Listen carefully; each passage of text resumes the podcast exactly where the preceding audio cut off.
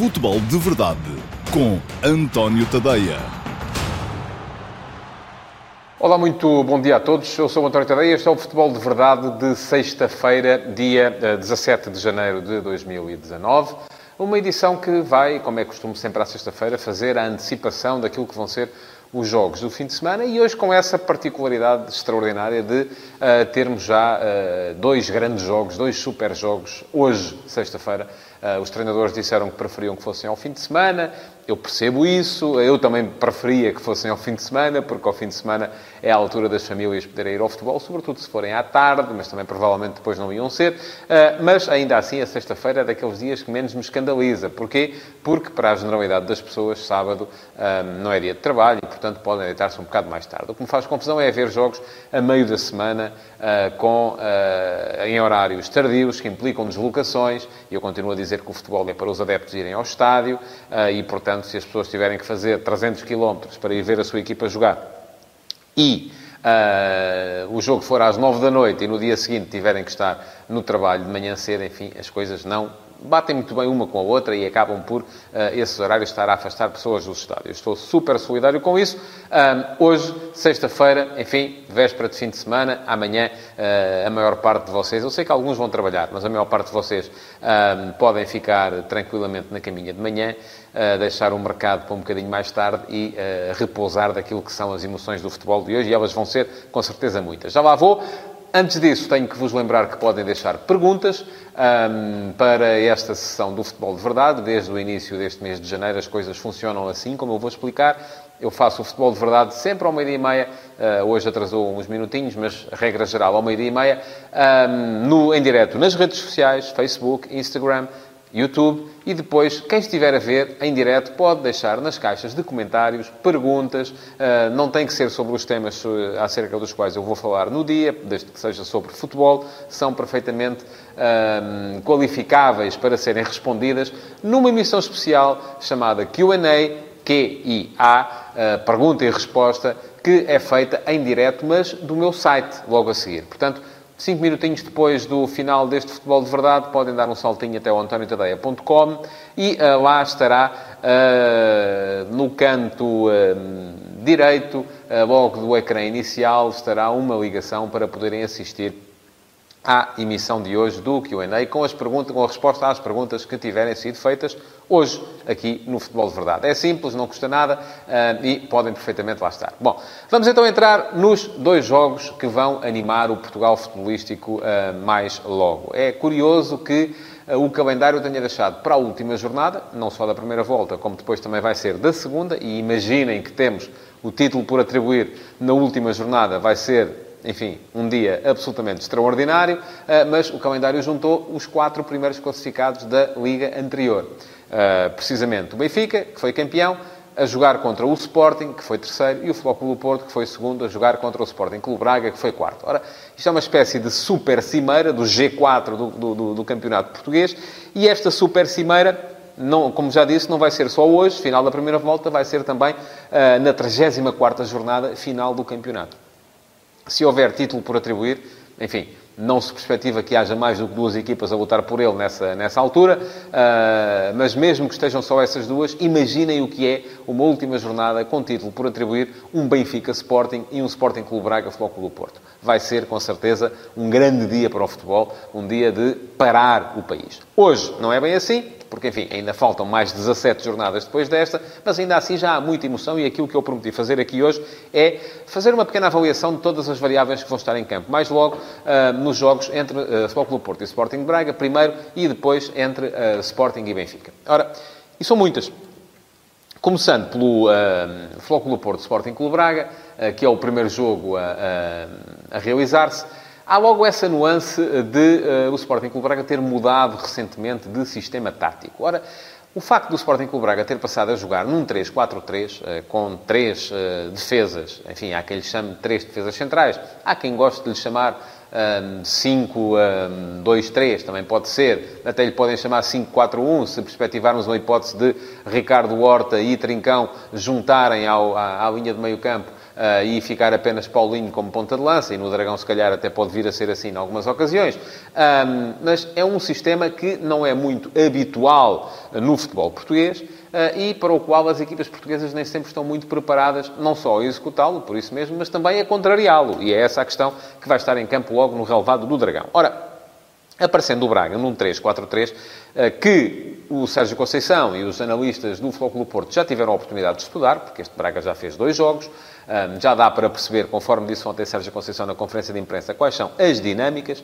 Um, isso pode, de certa forma, também condicionar aquilo que vai ser a forma de atuar do Porto. Eu estou muito curioso em ver o encaixe entre este 3-4-3 do Braga, com os três centrais, com a dupla de médios depois formada geralmente por Palhinho e Fran Sérgio, os dois alas, um, uh, uh, o Sequeira à esquerda e o Gaio à direita, a fazerem todo o corredor, permitindo assim movimentos interiores, tanto do Ricardo Horta como do Trincão, uh, no apoio a um ponta de lança que é particularmente móvel, no caso o Paulinho.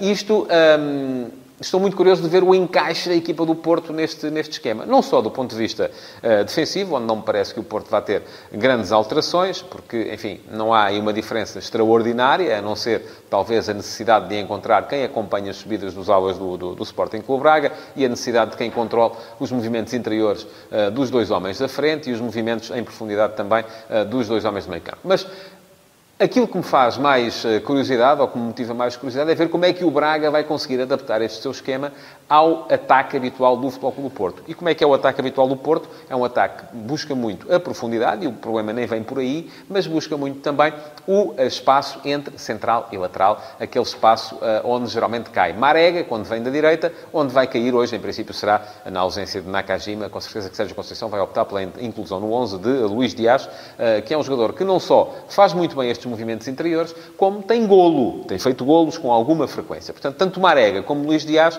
são as grandes uh, incógnitas, uh, o espaço que eles vão encontrar. Podem encontrar muito espaço, podem encontrar pouco espaço. Isso tem a ver com a adaptação que o Sporting Clube Braga vai fazer no seu escalonamento tático à, uh, ao sistema do Futebol Clube do Porto. O Porto, eu espero, naquele seu híbrido de 4-4-2 com 4-3-3, o que é que marca a diferença? Sobretudo as movimentações de Marega, que tanto vai ser segundo ponta de lança perto de Soares, como vai ser extremo direito, uh, se o Otávio vier, o Otávio em princípio será o médico que vai jogar a partir da direita, vier e fizer movimentos mais interiores também, uh, aí Marega poderá com certeza abrir no flanco, mas aquilo que eu um, se perspectiva mesmo é que, das duas uma, ou os dois alas do Porto, neste caso Marega, porque Otávio é outro tipo de jogador, e Luís Dias, vão mais nos movimentos interiores ou vão à procura das costas dos uh, dois alas do Sporting Clube Braga, o Jogaio e o Sequeira, que vão com certeza deixar muito espaço atrás. E a questão é que se depois os dois defesas centrais que estão mais um, próximos das linhas laterais abrirem para ir cobrir esse espaço, vai ficar com certeza muito espaço interior que os médios do Porto podem aprovar. Vai ser um jogo, um, podem aproveitar. Vai ser um jogo taticamente muito interessante de ver, com certeza, e uh, parece-me que uh, será uma abertura de uh, jornada muito, muito interessante nesse ponto de vista.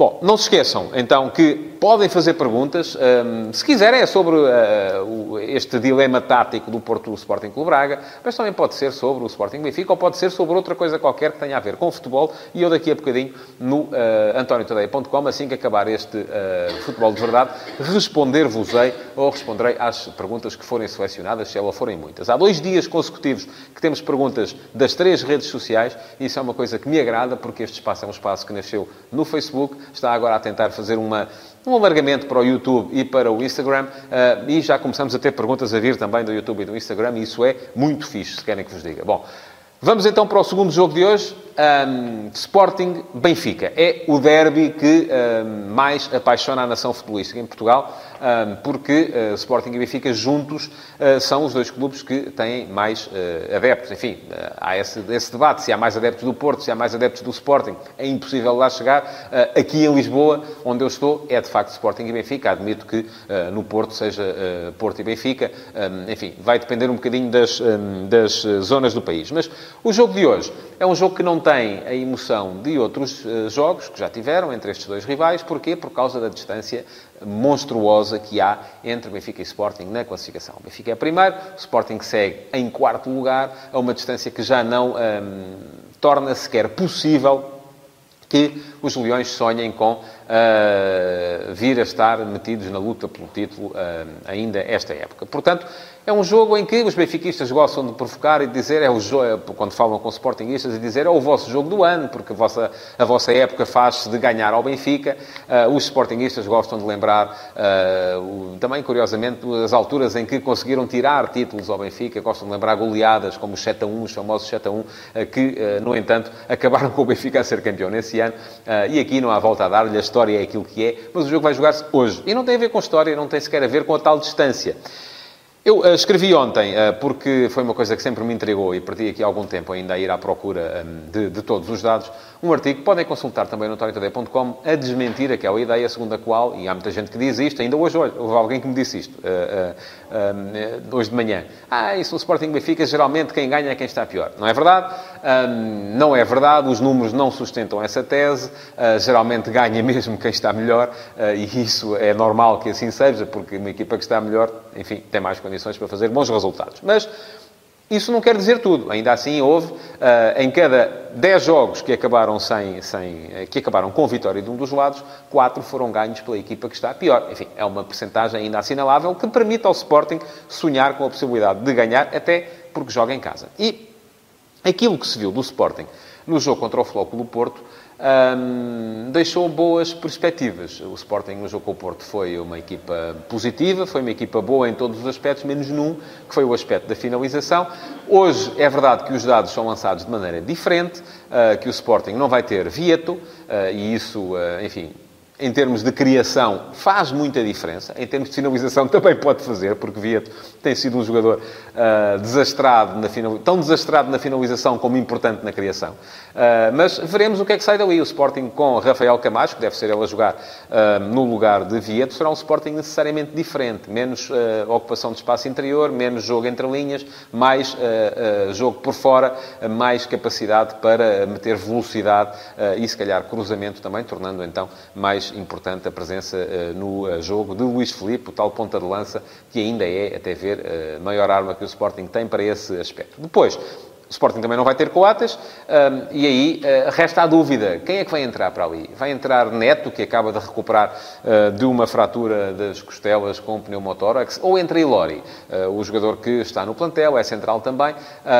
Seria, em condições normais, a quarta escolha para a posição, mas, enfim, Neto vem da tal lesão, não estará, estará em condições, isso, a isso eu não sei responder. Só mesmo o Silas e a equipa médica do Sporting é que poderão dar essa resposta resposta e uh, dar a entender se pode jogar Neto, se pode jogar Ilori. Depois, enfim, o resto será um Sporting muito fiel àquilo que são os princípios que Silas uh, inculcou na equipa. Já foi assim no jogo com o Porto, uma equipa que gosta de construir, que está a começar a ser capaz de construir, uh, mas que precisa de facto de ser melhor em termos de finalização. Do outro lado, o Benfica, que eu espero também muito fiel àquilo que são os seus uh, princípios. E quais são os princípios do Benfica? Mais alguma dificuldade em termos de ataque organizado, mas uma equipa absolutamente letal em termos de uh, transição ofensiva. A grande arma do Benfica, apesar de ser uma equipa que tem a bola durante a maior parte do tempo, é a forma como consegue acelerar o jogo nos últimos 30 metros, sobretudo quando o faz em momentos de transição, quando recupera a bola na saída de bola do adversário. E eu antevejo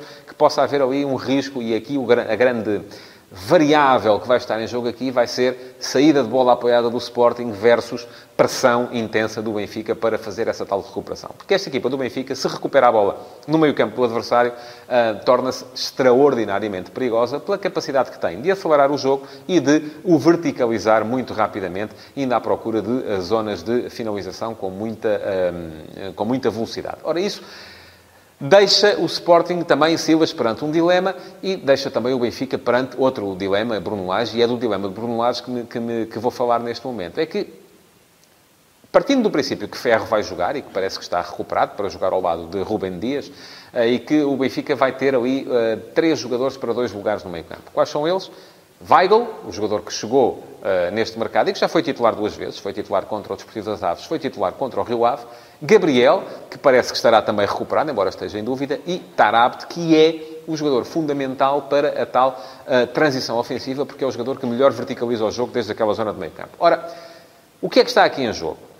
Weigl é novo, não conhecerá ainda tão bem os movimentos dos colegas e isso viu-se nos dois jogos em que ele fez, em que ele esteve presente, aliás, no segundo acabou a defesa central por uma questão de necessidade. Gabriel vem de lesão. é mais defensivo do que estar apto. E o jogo é fora, contra uma equipa forte, como é o Sporting. Poderia Bruno Lage sentir-se tentado a jogar com os dois médios que lhe dão mais garantias do ponto de vista defensivo, que são Weigl e Gabriel. Mas Weigl não conhece tão bem os colegas. Tarapte é fundamental na tal verticalização do jogo. Poderá então jogar com Gabriel e Tarapte remetendo Weigl para o banco? É possível. Uh, mas enquanto não jogar, Weigl não vai passar a conhecer melhor os colegas. Então, terceira opção. Weigl e Tarapte com Gabriel no banco, até porque Gabriel vem de lesão esta é a hipótese em que eu acredito mais neste momento. porque me parece também que é o meio-campo que vai fazer o futuro do Benfica. Weigl e Tarapte vai ser este o meio-campo do Benfica uh, predominante na segunda metade da temporada. Mas poderá ser um risco excessivo, porque Weigl ainda não conhece bem os colegas, já o disse, porque Tarapte é demasiado ofensivo uh, e é mais ofensivo do que Gabriel. Uh, mas, enfim, vou ficar à espera também, com alguma curiosidade, para ver não só isso, como também qual vai ser o comportamento do Benfica em termos ofensivos. Aí aposto nos quatro do costume, aqueles têm sido os quatro do costume ultimamente. Pizzi à direita, Sérvia à esquerda, uh, Chiquinho no apoio a Seferovic e Chiquinho provavelmente hoje a fazer muito mais terceiro médio, uh, perdão, no apoio a Carlos Vinícius, era isso que eu queria dizer. Embora se calhar este lapsus língua possa querer dizer alguma coisa, uh, mas a minha ideia é que vai jogar Carlos Vinícius. E embora Chiquinho possa ser hoje muito mais terceiro médio do que segundo avançado, mas isso vai depender muito também daquilo que o jogo for dar. Bom, ponto final nos dois jogos de hoje. Uh, uma breve nota para falar da meia-final, do quarto final pitoresco que aconteceu ontem na Taça de Portugal. Académico de Viseu da Segunda Liga recebeu o Canelas 2010 do Campeonato de Portugal, ganhou por 1 a 0. As duas equipas deixaram a imagem competitiva, o jogo foi entretido, uh, foi equilibrado, foi decidido com um golo já no período de compensação. Parece-me que foi justo a passagem do, do, do Académico de Viseu, apesar de tudo. Um, é a melhor equipa. Vai agora defrontar o Futebol Clube Porto na uh, meia-final, no Estádio do Dragão, uh, com a missão de tentar impedir aquilo que o Futebol Clube Famalicão também vai tentar impedir uh, face ao Benfica. Aliás, os jogos são a duas mãos e Académico de Viseu e uh, Futebol Clube Famalicão vão tentar impedir a final entre Benfica e Porto, que vão ser também as duas equipas que vão estar a discutir o campeonato, com certeza, até ao final. Vai ser um final de época de estalo, é isso que estamos à espera. Para já, vamos todos entrar em estágio para os joguinhos de logo, a partir das 19, uh, um, com primeiro o Flóculo do Porto, Sporting Clube Braga, depois o uh, Sporting Benfica. Não se esqueça de colocar o seu like uh, neste Futebol de Verdade, de partilhar para que os seus amigos possam vê-lo, de comentar. Ainda tem mais um ou dois minutinhos para deixar perguntas, se quiser vê-las respondidas já daqui a uns 5 minutos no antoniotadeia.com. Então, até já. Futebol de Verdade, em direto de segunda a sexta-feira, às 12h30, no Facebook de António Tadeia.